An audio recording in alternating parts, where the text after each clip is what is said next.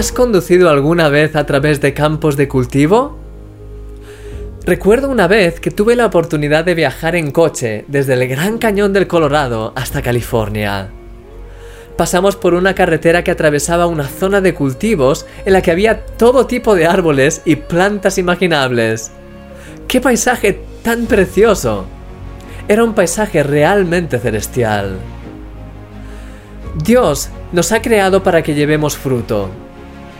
De la misma manera en la que los árboles se alimentan de la savia y gracias a ella viven y fructifican, nosotros también necesitamos esa savia savia del Espíritu Santo que produce fruto abundante en nosotros.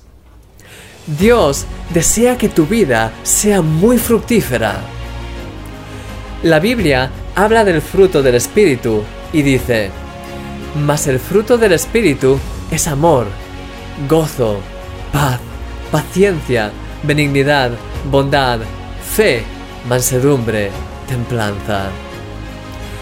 Si traducimos al español este mismo pasaje en la versión The Passion Translation, esto es lo que dice, pero el fruto que el Espíritu Santo produce en ti es amor divino en todas sus variadas expresiones, gozo rebosante, paz victoriosa, paciencia que resiste, amabilidad en acción, una vida llena de virtud, fe que prevalece, dulzura de corazón, fortaleza de espíritu.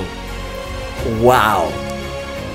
Ese amor que el Espíritu Santo produce en nosotros se manifiesta en todo el resto de cosas que necesitamos. Gozo, paz, paciencia. Sí, el amor de Dios hace que tu vida dé fruto en abundancia. Esa es la clave de todo. Que en este día puedas sentir el amor de Dios de una forma especial, querido amigo. Eres un milagro.